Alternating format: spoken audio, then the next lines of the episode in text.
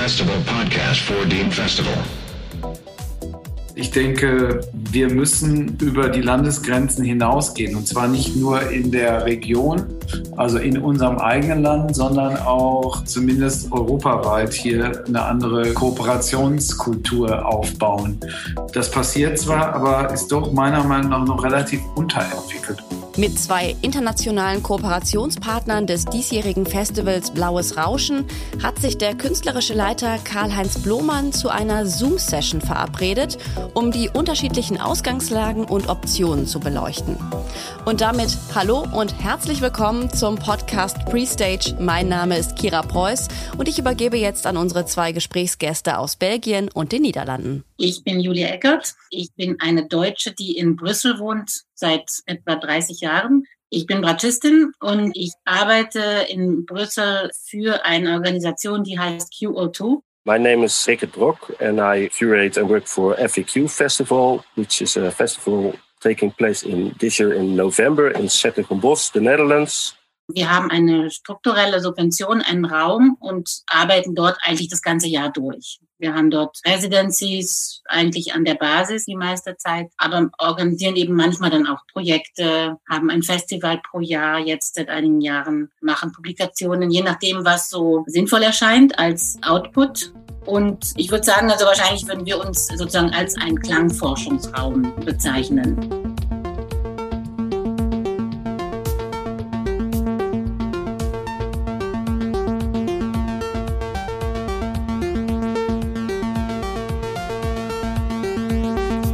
Wir sind zu dritt, also für das Programm. Es gibt eine Person, die macht die ganzen Admin-Sachen und dann gibt es noch einen externen Techniker und wir sind alle Teilzeitarbeiter. Also es ist jetzt nicht, als ob wir da jetzt zu fünft eine große Stelle haben. As part of the November Music Festival and together with my colleague Mitchell van Dinter, we run the festival for a couple of years now here in uh, our hometown, Zettergombos. That's uh, the basics. And I'm sitting here now at uh, Willem II Studios, which I also work here as a coordinator and technical assistant for people working here and residing here. And the focus here in the studio is also mainly the vast collection of electronic instruments ranging from the early 50s till late 80s, let's say, in, a, in two studio rooms. Yeah, I have a background in electronic music and audiovisual art. So I studied in The Hague what's then called sound and image, but the study is now called art science. So it's connected to sonology in The Hague as well, in the conservatory there.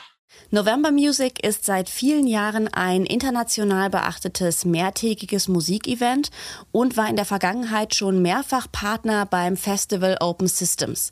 Mit der Kooperation mit dem FAQ Festival bekommt dort dieses Jahr die elektronische Musik eine eigene Plattform.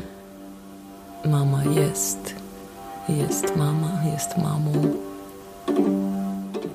Auch die Gruppe QO2 ist als Veranstalter aktiv und hat in diesem Jahr zum Beispiel Oscillation als reines Radiofestival durchgeführt. Beide FestivalmacherInnen sind aber auch selber künstlerisch aktiv. Julia Eckert arbeitet derzeit an einer Performance, die durchaus Merkmale einer Oper trägt. Also nicht unbedingt eine Oper, sondern sozusagen eigentlich eine installative Oper. Mother Viola für Zuspielband und Bratsche. Das Zuspielband ist komponiert aus Stimmen, Found Sounds und auch kurzen Stücken, die ich selber improvisiert habe. Ja, und dazu spiele ich. Das gehört zu einem Projekt, woran ich arbeite, was eigentlich eine Installation werden soll, weil ich mich gerne sozusagen selber mal überflüssig machen möchte. Eine Oper, ja, was ist Oper? Opern erzählen Geschichten. So hoffe ich, dass ich die Mutter-Tochter-Geschichte erzählen kann, ohne dass ich selbst dabei bin. Und auch Richard Brok hat sich mit einem seit 2010 ständig weiterentwickelnden Projekt als Performer einen Namen gemacht. Etwas Sound daraus hören wir schon im Hintergrund. Yeah, that's an audio-visual project uh, called Optical Machines. So, and in the project, I researched the relation between image and sound and how we perceive it. So, it's sort of a dialogue between image and sound. So, I try to use visuals as a sort of the same element as an instrument in a composition. That's the start of the project. And I use different uh, installations to generate images manually, mainly. Mehr von Optical Machines hören und sehen Sie unter den Links in den Show Notes. Dort finden Sie natürlich auch die Website des FAQ Festivals, des QO2 Workspaces und einen Link, um den sehr lesenswerten Newsletter aus Brüssel zu abonnieren. Ja, damit KünstlerInnen ihre im Workspace QO2 entwickelten Ideen auch realisieren können, kooperieren die drei Verantwortlichen nicht nur mit lokalen Häusern und Institutionen. Was wir auch ziemlich viel gemacht haben, ist Kooperationen über Creative Europe. Das sind dann eben eher so viel weiter weg. Oftmals die Institutionen oder die Organisationen. Ich fand das eigentlich immer eine echt eine tolle Erfahrung, muss ich sagen zwei oder dreimal waren wir sogar so Leader. Mhm. Also eine Organisation muss es auf sich nehmen, um das Ganze zusammenzuhalten. Und das letzte, was jetzt letztes Jahr gerade zu Ende war, da waren wir Partner. Und da war das aber ein großes. Und das ist richtig schlimm, viel Arbeit. Das hätten wir als Leader nie geschafft. Aber so kleine, das kann man schon schaffen. Man muss halt Partner haben, denen man vertraut und wo man auch weiß, dass die eben machen, was zu machen ist. Ne? Also du kriegst Riesenprobleme, wenn irgendjemand plötzlich seine Abrechnung nicht gut macht oder verschwindet ja. oder irgendwie so. Ja. Für mich bleibt unterm Strich festzustellen, dass Kooperationen über Ländergrenzen hinweg zu selten angedacht bzw. auch realisiert werden. Unter anderem natürlich, weil für kleine Organisationen und Vereine ohne festes Personal die Anträge oft zu umfangreich und viel zu kompliziert sind.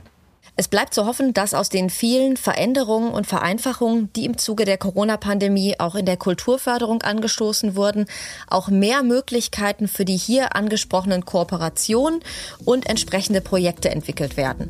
Die entsprechenden Programme müssten dazu natürlich überarbeitet und den Gegebenheiten angepasst werden. Die Vernetzung und der Austausch mit unseren Nachbarländern auf künstlerischer und kulturpolitischer Ebene können gerade in der freien Kulturszene der Rhein-Ruhr-Region ein wichtiges Signal in Richtung Weiterentwicklung und Zukunftsfähigkeit sein. Und mit dieser Perspektive verabschieden wir uns für dieses Mal. Bleiben Sie uns gewogen und hören Sie auch beim nächsten Mal wieder rein, wenn es heißt.